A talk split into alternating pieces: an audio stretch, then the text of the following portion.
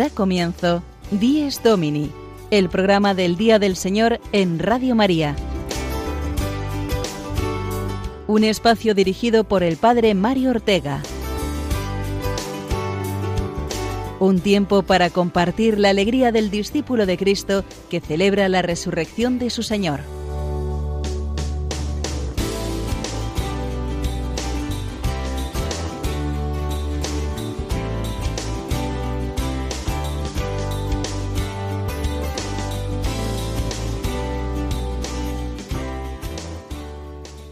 Muy buenos días, queridos amigos. Nos encontramos una semana más celebrando el comienzo del día más importante de la semana, compartiendo nuestra fe en este primer domingo del mes de febrero.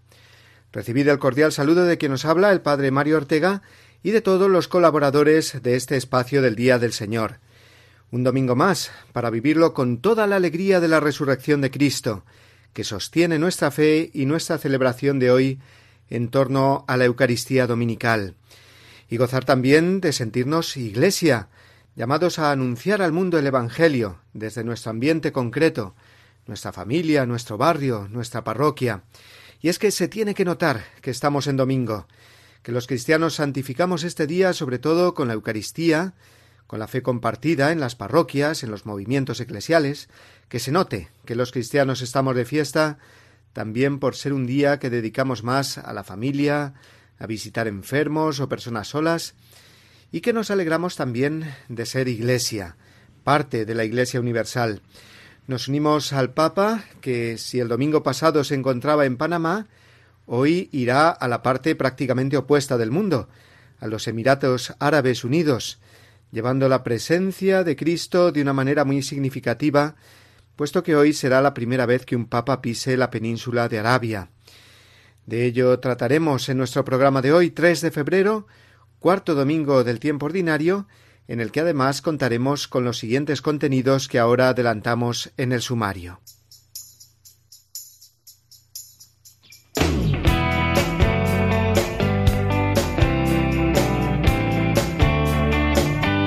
Comenzaremos con nuestra habitual reflexión semanal, hoy al hilo de un santo muy popular que recuerda hoy la Iglesia, San Blas, obispo y mártir del siglo IV. Después tendremos con nosotros al padre Gonzalo Mazarrasa, con su comentario y su música esta mañana en torno al Evangelio de hoy. Luego y durante todo el programa tendremos muy presentes a todos los hombres y mujeres que han consagrado su vida a Dios, como monjes, monjas, miembros de institutos seculares, nuevas formas de vida consagrada, Ayer se celebró su día, Jornada Mundial de la Vida Consagrada, y hoy eh, hablaremos de la hermosa variedad de formas de vida consagrada y su misión en la Iglesia. Posteriormente, el padre Julio Rodrigo nos hablará de unas vecinas muy especiales que tiene junto a su templo parroquial de Boadilla del Monte, en Madrid.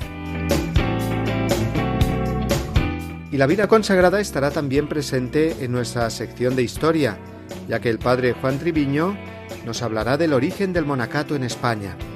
Finalmente, la entrevista semanal será hoy realizada por el padre Juan Francisco Pacheco a un religioso hermano de La Salle, con motivo de los 300 años de la muerte de San Juan Bautista de La Salle y el año jubilar que se ha iniciado con este motivo.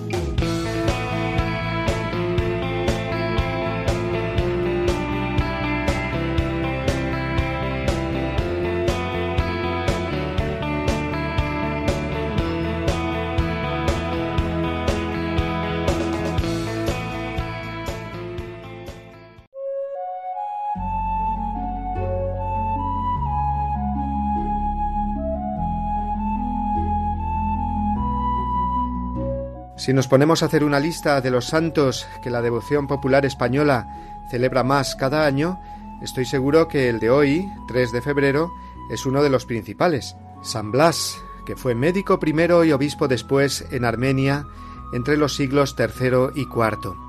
Se sabe que murió mártir, decapitado por el gobernador de Capadocia, pero antes, mientras lo conducían al lugar del martirio, una madre salió a su encuentro presentándole a su hijo pequeño, muy grave porque llevaba atravesada una espina de pescado en la garganta.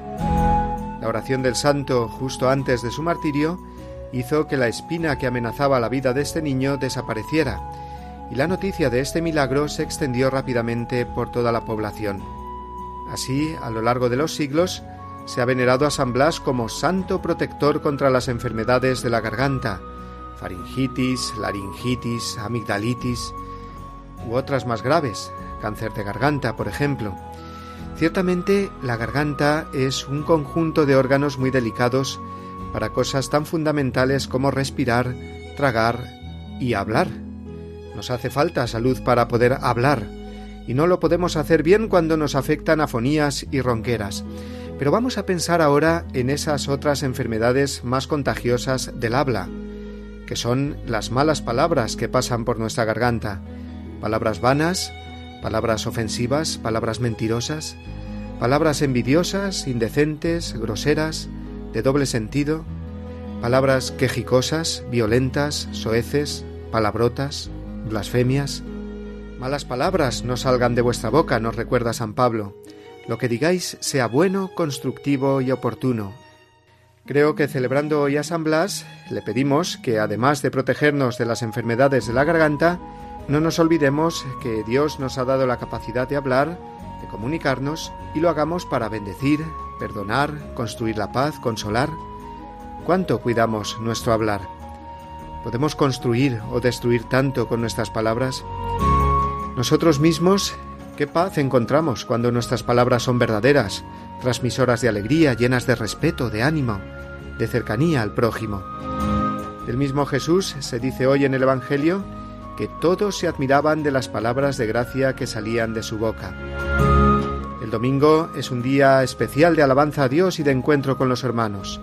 Hoy, con la ayuda de San Blas, puede ser un día para combatir nuestro hábito de mal hablar y convertirnos poco a poco en constructores de paz a través de la palabra.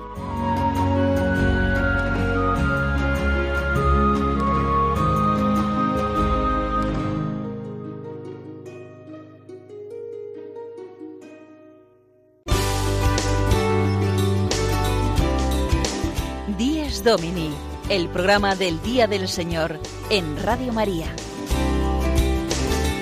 Un tiempo para compartir la alegría del discípulo de Cristo que celebra la resurrección de su Señor.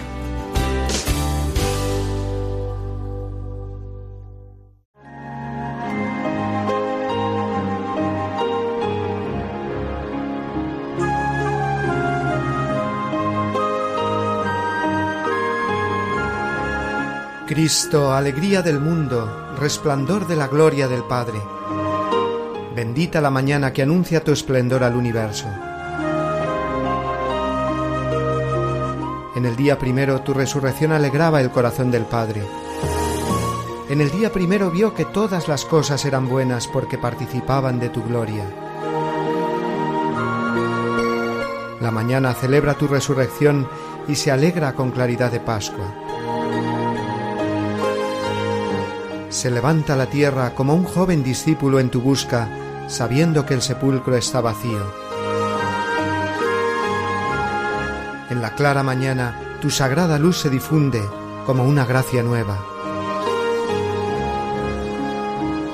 Que nosotros vivamos como hijos de luz y no pequemos contra la claridad de tu presencia.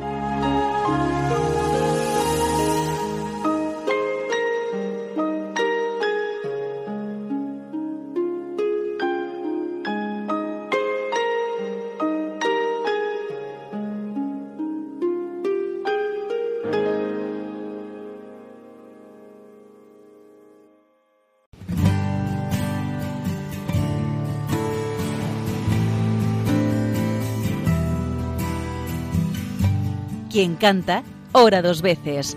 La reflexión musical del padre Gonzalo Mazarrasa.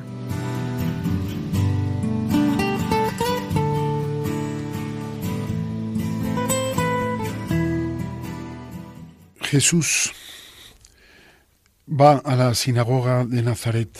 Jesús va de pueblo en pueblo y no quiere excluir a su propio pueblo en el que ha pasado 30 años conoce a todos, era un pueblo de 60 casas, no salía ni en los mapas, tenía mala fama. Decían los judíos, cuando Dios quiere castigar a alguien, le da por mujer a una nazaretana. En el caso de la Virgen María, nunca un refrán ha estado tan equivocado. Y el caso es que Jesús va a su pueblo y claro, están todos, como era un pueblucho comparado con Cafarnaún, que era la capital, pues estaban todos, era el profeta de moda.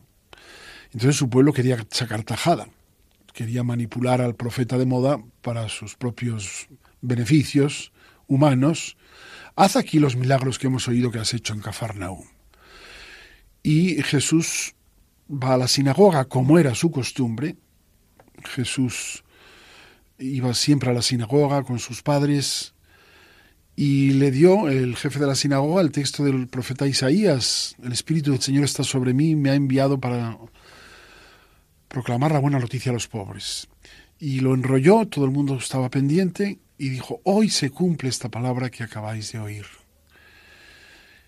Y la gente pasó del, del infinito al cero porque por un lado estaban admirados, pero luego cuando Jesús añadió que nadie es profeta en su tierra, diréis, haz los milagros que hemos oído que has hecho por ahí fuera. Pues Jesús se quejó de su falta de fe y eso provocó el efecto contrario. Le quisieron matar. Sus paisanos le quisieron despeñar por un barranco que todavía existe. No quitemos realidad a esta escena. Jesús al que quieren matar sus propios vecinos, incluso algunos parientes, le quieren empujar por un barranco. Así empieza Jesús su predicación. Nadie es profeta en su tierra. Y desde entonces, todos los que queremos seguir a Jesús, antes o después tenemos que pasar por esta experiencia, la experiencia de jugártelo todo. La canción que voy a cantar la hice cuando una, una amiga mía de Jóvenes por el Reino de Cristo, una chica muy joven, entró Carmelita descalza. No voy a contar los detalles, pero no lo tuvo nada fácil, sobre todo con algún miembro de su familia. Lo pasó francamente mal, pero era una chica que iba decidida a seguir a Jesucristo. Y entró Carmelita, hasta el día de hoy. Hace ya muchos, muchísimos años de esto. Y yo me acuerdo que hice, yo era seminarista, entonces ya hice esta canción, a jugármelo todo.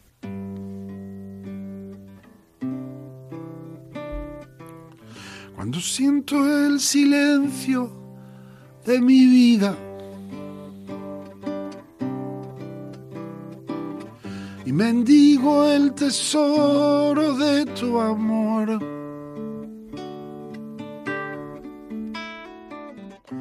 Veo la puerta abierta de tu herida puedo oír latirte el corazón. Cuando se queja mi alma dolorida no encuentro consuelo a su dolor. Te veo a ti clavado por la ira que el pecado del hombre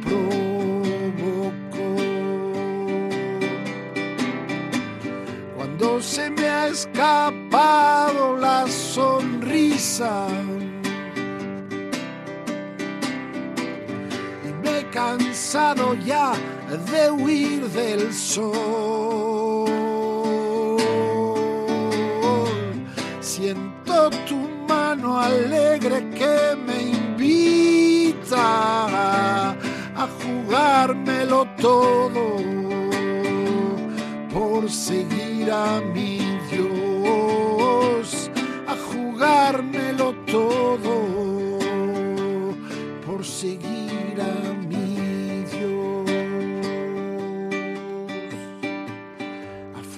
de ensayar la despedida. Se me ha escapado el tiempo del reloj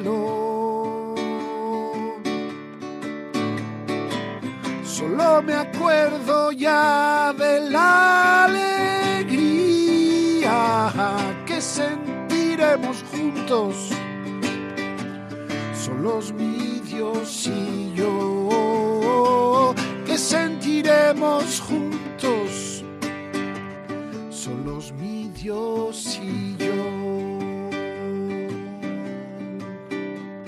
Atrás quedaron ya todos los días de luchas que encendieron mi valor. Atrás quedó la amarga compañía de mis versos cansados de cantarle al amor, de mis versos cansados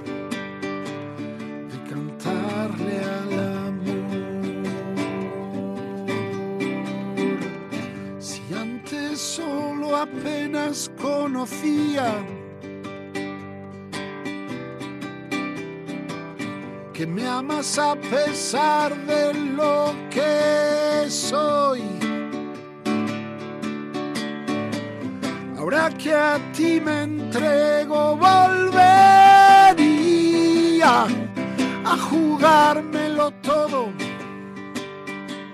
por seguirte, mi Dios, jugármelo todo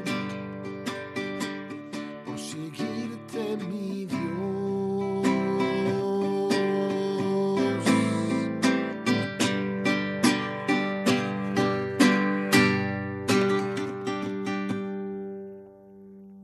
Precioso el canto de Gonzalo Mazarrasa que nos ha recordado la jornada que celebrábamos ayer, el Día de la Vida Consagrada, jugárselo todo por servir a mi Dios. Son muchas las personas consagradas que escuchan nuestro programa cada semana. Me consta, porque nos llaman o nos escriben diciendo que hacen sus primeras tareas del domingo oyendo Radio María a esta hora.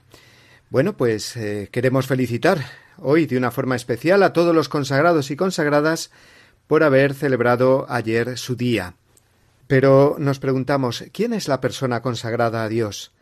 ¿No es todo cristiano por el bautismo? Claro que sí.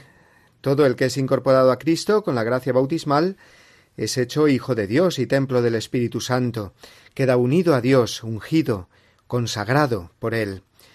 La consagración bautismal, que luego se reafirma con la Eucaristía y la confirmación, es común a todos los cristianos, sean sacerdotes, laicos, religiosos, todos somos igualmente hijos de Dios, no unos más que otros.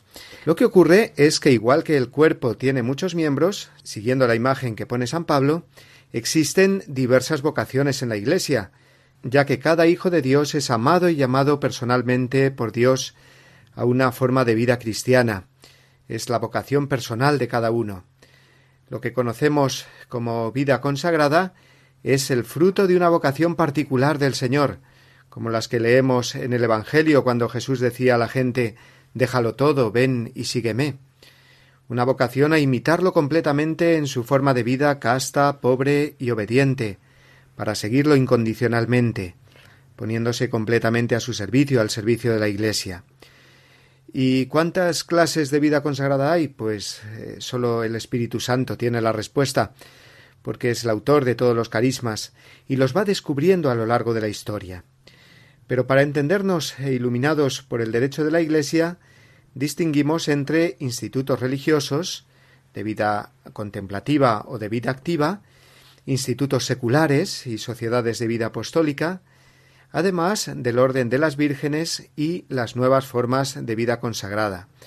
O sea que se trata de un jardín muy variado que va desde los religiosos de vida de clausura, completamente retirados del mundo y dedicados a la oración, hasta los consagrados que conservan su condición laical, viviendo lo que llamamos la secularidad consagrada en medio del mundo en su trabajo profesional. Creo que es importantísimo que conozcamos bien todos la gran riqueza y variedad de carismas que hay dentro de la vida consagrada, y dando gracias a Dios por ello, podamos comprender el tipo de semilla vocacional que Dios pueda suscitar en el corazón de los jóvenes de hoy.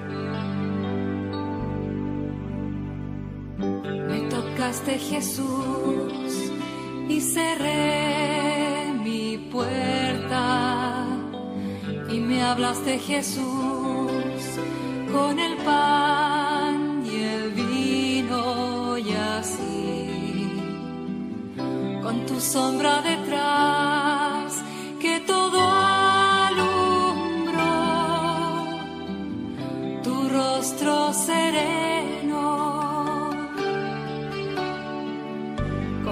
de ayer yo te esperé en mi puerta con un montón de papel que jamás se pudo leer. Y casi sin mirar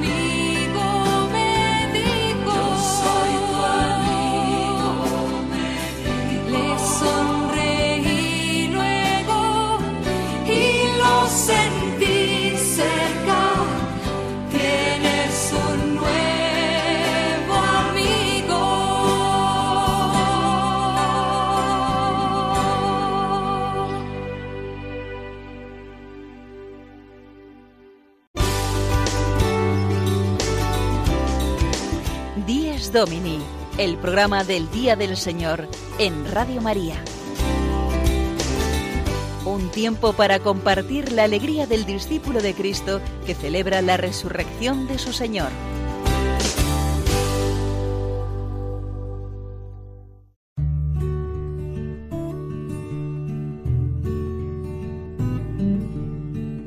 La celebración del domingo cumple la prescripción moral, inscrita en el corazón del hombre, de dar a Dios un culto exterior, visible, público y regular, bajo el signo de su bondad universal hacia los hombres. El culto dominical realiza el precepto moral de la antigua alianza, cuyo ritmo y espíritu recoge celebrando cada semana al Creador y Redentor de su pueblo. Catecismo de la Iglesia Católica, número 2176.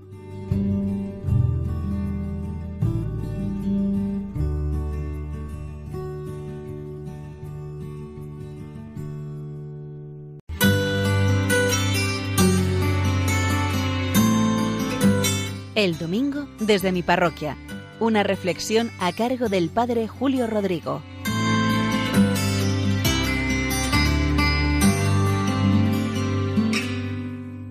Muy buenos días a todos y muy feliz domingo. Como ayer de la presentación del Señor en el templo y la jornada de la vida consagrada, hoy les quería contar unas vecinas que tengo yo aquí pegadas a la parroquia que son simpatiquísimas, que ya saben que en este programa trato de acercarles pues diversas realidades de la vida de mi parroquia, de San Cristóbal, de Boadía del Monte, aquí en Madrid. Y las vecinas que tengo pegadas a la parroquia son muy singulares, porque son las Carmelitas Descalzas, de la Encarnación y San José, así se llaman. Son diez carmelitas, están en un convento reciente, se construyó en 1974. sustituyendo a un edificio antiguo que es la actual parroquia, su iglesia del antiguo convento, que aunque sean pocas, están todas en muy buena edad y como dicen ellas, son de comunión diaria y de confesión frecuente. Yo, que soy el párroco, también soy el capellán, aunque bueno, las atendemos todos los sacerdotes que atendemos la parroquia. Y créanme que siempre he valorado la cercanía de esta comunidad religiosa, que ya les digo que es que estamos pared con pared, y que cada vez la voy valorando más, porque son almas buenas, consagradas a Dios por completo. Pero además es que las veo cercanas a nosotros, a los sacerdotes, pero también a toda la población. Son muy queridas aquí en Boadilla del Monte y tienen detalles constantemente. Por ejemplo, les cuento que el Domingo de Ramos siempre nos proporcionan a los sacerdotes la comida, porque Santa Teresa de Jesús tuvo una visión que el día del Domingo de Ramos, después de haber entrado Jesús triunfalmente en Jerusalén, pero que después nadie se acordó de él, nadie se acordó de la comida. Tuvo esa visión que la entristeció y desde entonces dejó dictado que en sus conventos al capellán le tratasen bien en ese día.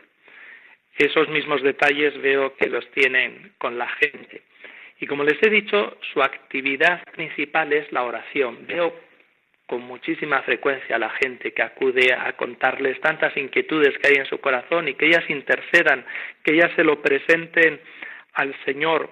Y a mí todo esto me da una paz enorme porque ellas me comentan que entre sus oraciones por todas las necesidades que les piden, la parroquia siempre está en primer lugar. Y yo que le pido tanto al Señor que cuide de esta parroquia, porque yo me veo como un poco impotente, con pocas fuerzas, me da mucha paz saber que ellas también día y noche están intercediendo ante el Señor por la parroquia. Y estoy convencido que el Señor sostiene esta parroquia y la bendice gracias a esa oración, a la oración de todos, pero sobre todo a la oración de estas buenas religiosas carmelitas, que yo las defino muchas veces como el mejor motor para que funcione esta parroquia. Pues nada más, de nuevo, muy buen domingo a todos.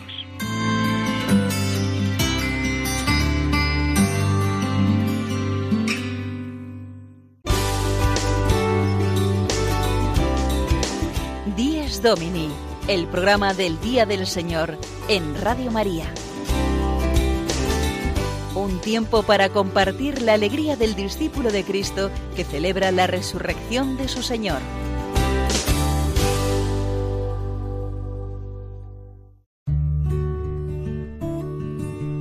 En la misa dominical es donde los cristianos reviven de manera particularmente intensa la experiencia que tuvieron los apóstoles la tarde de Pascua, cuando el resucitado se les manifestó estando reunidos.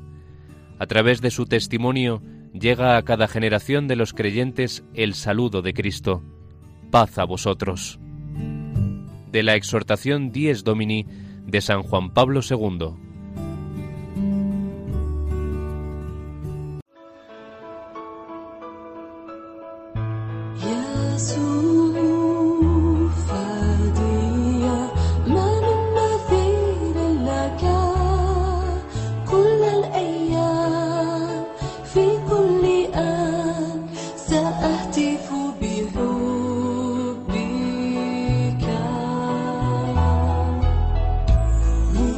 Cuando apenas ha pasado una semana del final de la Jornada Mundial de la Juventud en Panamá, el Papa viaja hoy de nuevo fuera de Italia, nada menos que a los Emiratos Árabes. Es admirable el ejemplo misionero que nos da el Santo Padre. Teniendo en cuenta su edad, pasar del continente americano al Oriente Medio en apenas unos días y de estar eh, entre una multitud de jóvenes cristianos a visitar un país musulmán. Es la primera vez que un papa viaja a la península de Arabia y Francisco lo hará a partir de esta tarde respondiendo a la invitación que desde allí le han hecho a participar en un importante encuentro interreligioso sobre la hermandad humana. En su mensaje para este viaje el Papa ha subrayado, dirigiéndose a los musulmanes, que somos hermanos, aunque diferentes.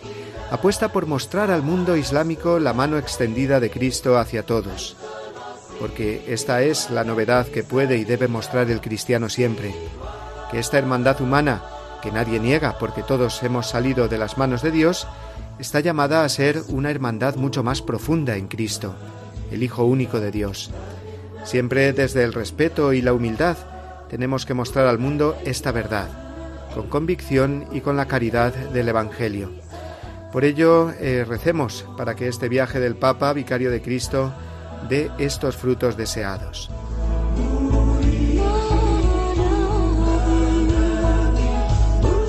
El mismo Papa Francisco celebró ayer en Roma la misa del Día de la Vida Consagrada. En la Basílica de San Pedro recordó a todos el precioso don de los religiosos, de los miembros de institutos seculares, de sociedades de vida apostólica y de nuevas formas de vida consagrada. El padre Julio Rodrigo ya ha hecho referencia antes a las vecinas que tiene junto a su parroquia y que son la comunidad de Carmelitas Descalzas de Boadilla del Monte. Y ahora vamos a seguir con la realidad de la vida consagrada porque el padre Juan Triviño nos va a hablar del origen del monacato en España. Y después el padre Juan Francisco Pacheco nos recordará que este año se celebra el tercer centenario de la muerte de San Juan Bautista de la Salle, con un año jubilar muy interesante para conocer mejor a este gran santo. Escuchémosles con atención.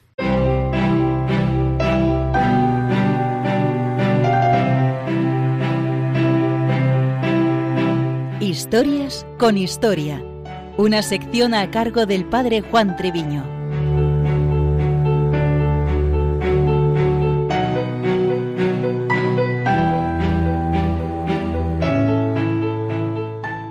Como eco de la jornada de la vida consagrada y al hilo de santos como San Antonio Abad o los primeros monjes y luego obispos del siglo VII, San Ildefonso o San Julián de Toledo, cuyas fiestas litúrgicas se han celebrado recientemente, nos acercamos en nuestra sección al monacato español, particularmente nos centraremos en la época visigoda.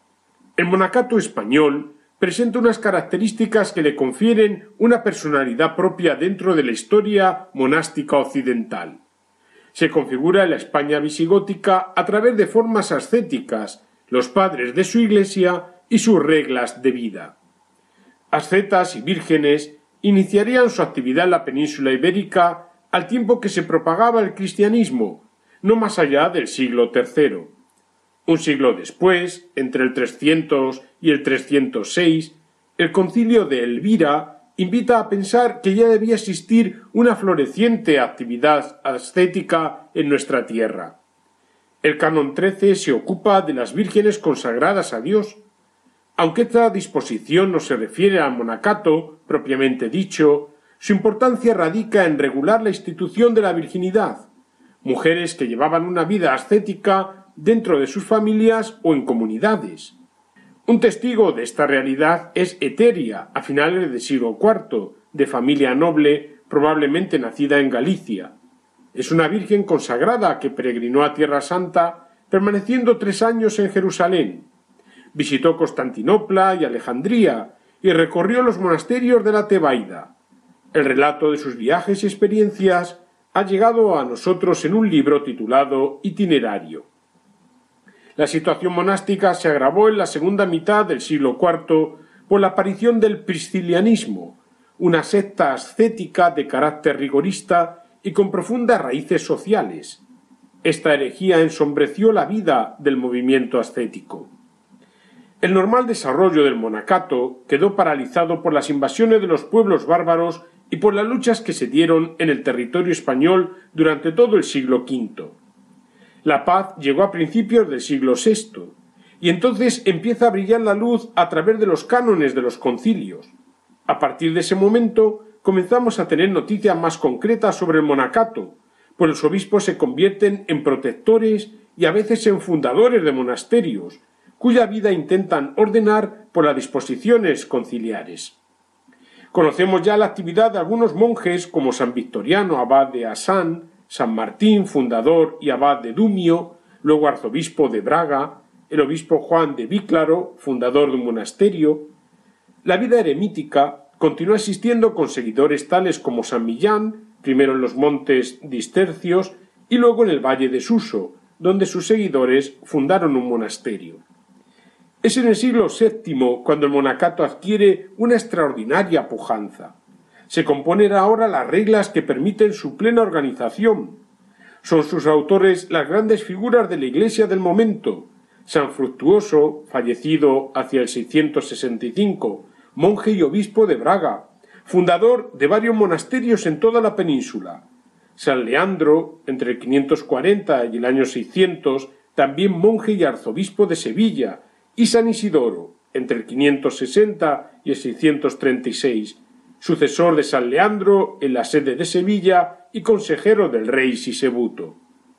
En ellas se recogen códigos y tratados ascéticos de autores como San Pacomio, Casiano, San Basilio, San Agustín o San Jerónimo, entre otros, y costumbres y tradiciones locales. Este rico conjunto de tradiciones monásticas es la fuente fundamental de nuestros autores. Su finalidad es unificar toda la legislación monástica anterior y adaptarla a las circunstancias y necesidades concretas del monacato español. Surgen los grandes centros vinculados al reino visigodo, como Sevilla, Toledo, Tarragona, Braga, Mérida, Cáceres, Cádiz, Badajoz, Zaragoza, con la erección de múltiples monasterios.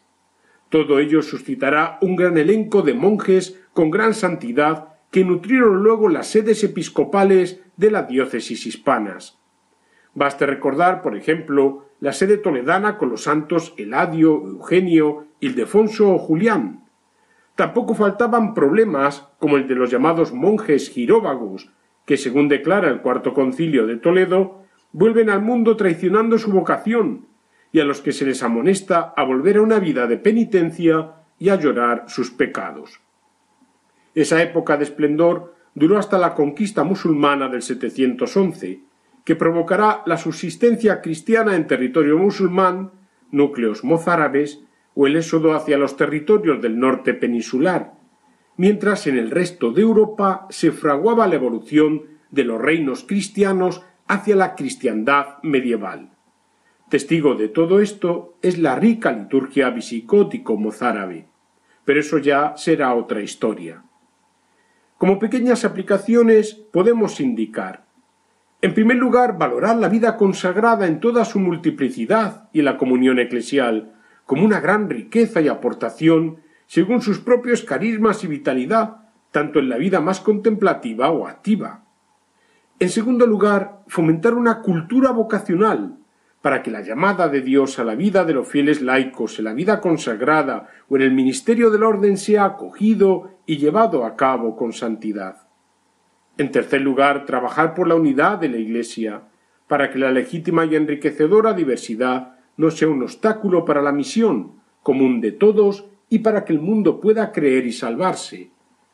Y por último, cómo no, conocer tantas historias, especialmente de la vida monástica vinculada a territorios o diócesis, ver sus santos, pedir su intercesión y agradecer una rica herencia histórica, cultural y, como no, religiosa. Feliz y Santo Domingo, Día del Señor.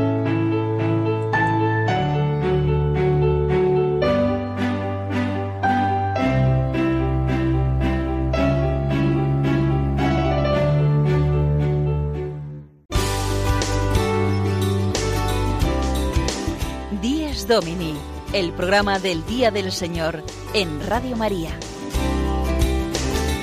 Un tiempo para compartir la alegría del discípulo de Cristo que celebra la resurrección de su Señor.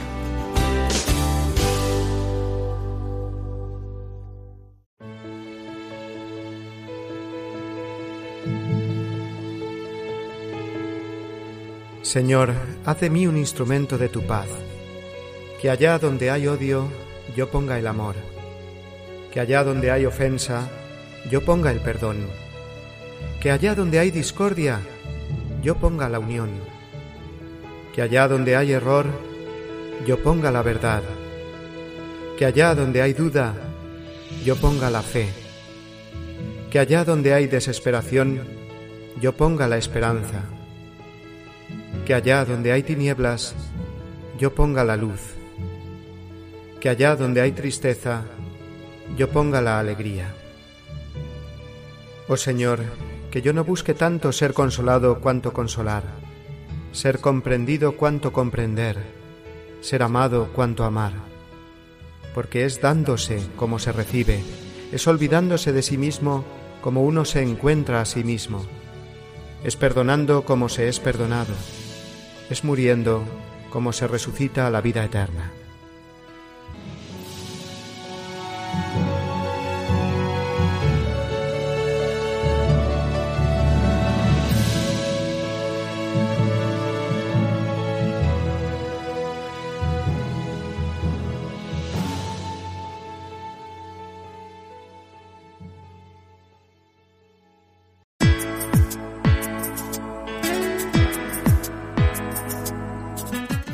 En la fe. La entrevista de la semana de la mano del padre Juan Francisco Pacheco.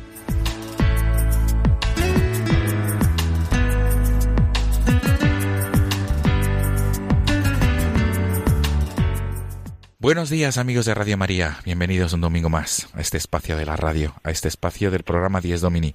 Hoy queremos detenernos en el año jubilar lasaliano. Este año jubilar comenzaba el pasado 17 de noviembre, día de la dedicación del santuario de San Juan Bautista de la Salle en la Casa General de Roma y concluirá el próximo 31 de diciembre en el mismo lugar. Este año jubilar se debe a los 300 años de la muerte de San Juan Bautista de la Salle. Tenemos con nosotros al otro lado del hilo telefónico al provincial auxiliar en España, que es el hermano José Tomás. Él trabaja en la congregación de la Salle y concretamente eh, él viaja eh, por, a través de la geografía nacional, de todas las zonas cercanas a Madrid, mm, donde se encuentran los hermanos de la Salle. Hermano José Tomás, buenos días. Muy buenos días, Juan Francisco. Y gracias por acompañarnos en el programa 10 Domini. Feliz Encantado de estar. Eso es, feliz día del Señor, que se me ha olvidado. Hermano José Tomás, el, el, año jubilar se debe a los 300 años de la muerte de San Juan Bautista de la Salle. Quizá algunos oyentes de Radio María no sepan en profundidad quién fue San Juan Bautista de la Salle.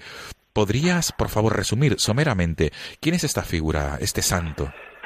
Bueno, pues es un santo eh, pedagogo del siglo XVII de la época del rey Luis XIV, el rey Sol de Francia, de una familia burguesa, canónigo con 15 años en la Catedral de Reims, doctor mm, en teología por la Sorbona, es decir, un sacerdote eh, que se plantea qué quiere hacer con su vida, que posiblemente tenía un futuro prometedor en la Iglesia, pero que se cruzó con alguna mediación, ¿no? Un maestro eh, que bueno que, que, le abrió a lo que eran los niños necesitados, pobres de aquella Francia del siglo XVII, y bueno, pues mm, recondujo su vida hacia el campo de la escuela, mm, la escuela cristiana, y para dar vida a ese proyecto fundó una congregación religiosa, ¿no? hermanos de las escuelas cristianas. Y bueno, pues como decías, este año el 30 de abril celebraremos los 300 años de su muerte y evidentemente estamos celebrando un año jubilar que nos ha concedido el Papa Francisco. Un año que para nosotros es muy significativo para nuestras vidas, para nuestra vocación religiosa. Hermano, las, comunidades de, de la Salle se dedican sobre todo a la docencia. ¿Cómo, cómo, ¿Cómo es el carisma de un religioso de la Salle y en qué se caracteriza? Bueno, pues eh, nuestro carisma, mm, en cuanto don que Dios dio a la Iglesia para evangelizar en un contexto pues de pobreza a los niños, a los jóvenes, bueno, pues el carisma mm, lo vivimos como hermanos, somos una congregación laical, eh, que tenemos claro mm, que nuestra espiritualidad la saliana, por decirlo así, nos invita, porque nuestra espiritualidad es tremendamente cristocéntrica, ¿no? Nuestra espiritualidad nos invita a contemplar al Cristo Jesús, a Jesús de Nazaret, en la persona de los niños que acuden a nuestras aulas. ¿no? Entonces, bueno, pues es una congregación cuyo carisma pues, nos invita al servicio de los más necesitados en el campo de la educación. Entonces, bueno, pues con esa intención eh, tenemos mm, centros educativos, mm, pues lo que llamaríamos educación formal, pero también eh, centros socioeducativos para cuidar, para trabajar especialmente a los niños o los adolescentes más necesitados de acogida, de apoyo, de ayuda, de compromiso por parte nuestra, ¿no? por parte de la Iglesia. Es una congregación evidentemente educadora, pero especialmente pensada para educar a los más desvalidos en el campo de la infancia y de la juventud.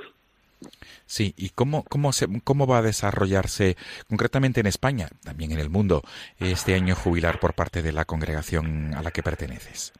Bueno, pues evidentemente a nivel mundial hay cuatro centros de interés muy fuertes para celebrar el tricentenario en Francia, que es el país del fundador, mm, en torno a las fechas de la muerte y del nacimiento del fundador, en el mes de abril. En Roma, el mes de mayo, en la Casa General, donde tenemos los restos de Juan Bautista de la Salle, también habrá una gran Eucaristía. En México tendremos un congreso de educación, de educación a nivel mundial, ¿no? Para mm, divulgar nuestra pedagogía que llamaríamos la saliana, ¿no? También en Panamá, en la JMJ, queremos que nuestros jóvenes que vayan de todo el mundo, pues bueno, paralelo a ese encuentro con el Papa, también que se puedan ellos encontrar entre sí mismos, pues para compartir desde sus diferentes orígenes eh, su identidad lasaliana. Pero más concretamente aquí en España, pues bueno, evidentemente en los centros educativos, en todos, eh, en el mes de noviembre comenzamos a celebrar intensamente este tricentenario con los niños y con los jóvenes. Eh, también lo estamos celebrando con los profesores, con los educadores. Y más en concreto con los hermanos, pues bueno, ya hemos tenido un retiro de inicio. En, la, en, los tiempos cercanos a la Semana Santa o en Semana Santa también tendremos ejercicios espirituales con un lema muy propio para este año, que es mirar todo con los ojos de la fe, que de alguna manera responde a, a un centro de interés, a un lema que el fundador nos dejó en herencia, ¿no? Y bueno, pues también en, en este año tan, tan importante pues también queremos que se divulgue mm, en estos ambientes, también en la sociedad y en la Iglesia, el conocimiento de nuestro fundador. Con esa intención, pues para nuestros ambientes educativos, para los más pequeños, pues hemos creado marionetas de la figura del fundador, ¿no? Para describir, para dar a conocer quién era él a los más pequeños, desplegables en torno a un cuento, ¿no? Sobre su vida. Eh, también hemos hecho, hemos publicado dos biografías del fundador, pues de una manera muy, muy especial, ¿no? Mm, todo el mundo sabe que hoy está muy de actualidad lo que llamaríamos la novela histórica, ¿no?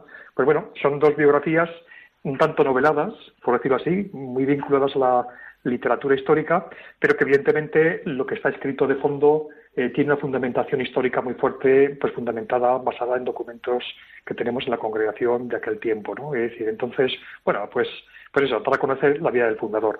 Eh, también mm, con Vida Nueva, que es un semanario que todo el mundo conoce, de mucha calidad en nuestra iglesia, también vamos a publicar una separata para, divulgar el fundador y qué, quiénes somos, qué estamos haciendo en este momento en la iglesia, en la sociedad.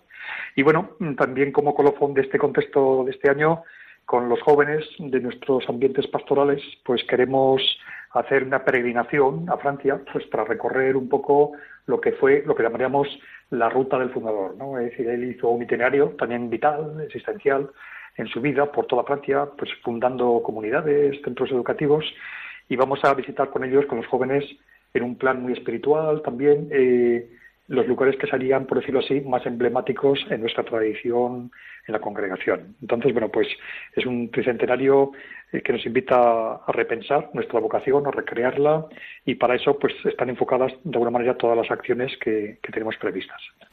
Muy bien. Hermano José Tomás, para terminar, y, y, someramente te lo quería pedir, por favor, es ¿cuál es tu consejo para los oyentes de Radio María de cara a este año jubilar la Saliano?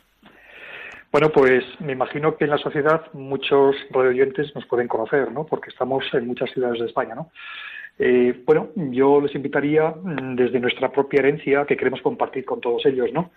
Pues que, que también este año fuese un año especial para, mm, para recrear, por decir así, la propia vocación que todos los cristianos a través del bautismo hemos recibido, ¿no?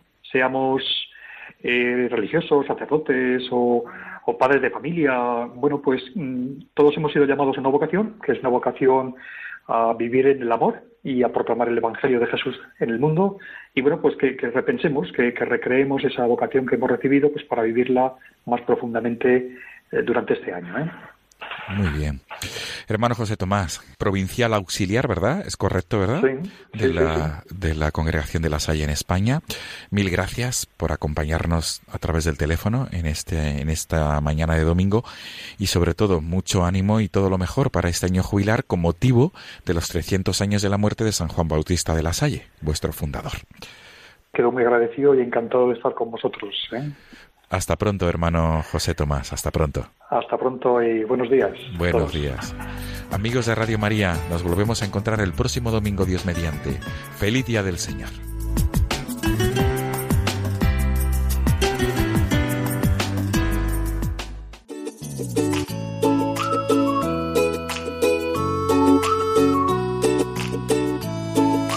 Estamos ya próximos a las 9 de la mañana, amigos, y hemos de dar paso al siguiente espacio de la programación, que como sabéis bien, los asiduos de esta emisora, es el formidable comentario a las lecturas de la liturgia de cada domingo, que nos ofrece el Padre Manuel Horta.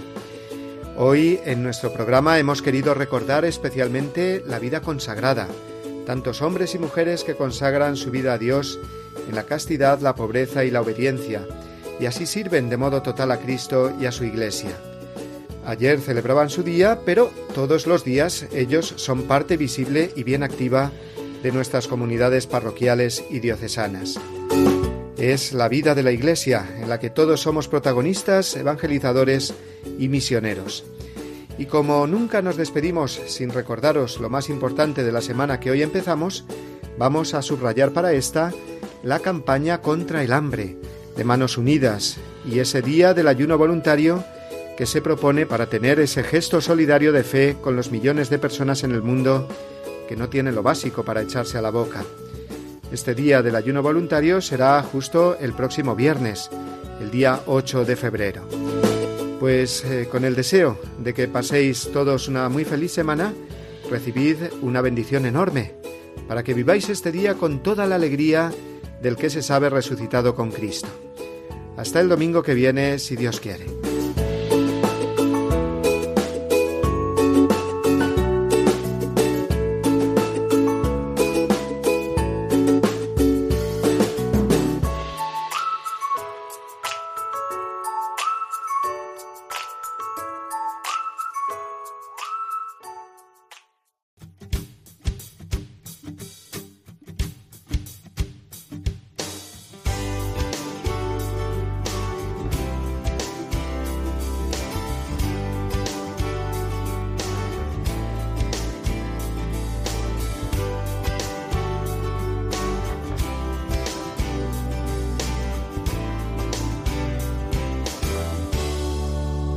Así termina Dies Domini, el programa del Día del Señor en Radio María. Un espacio dirigido por el Padre Mario Ortega. Un tiempo para compartir la alegría del discípulo de Cristo que celebra la resurrección de su Señor.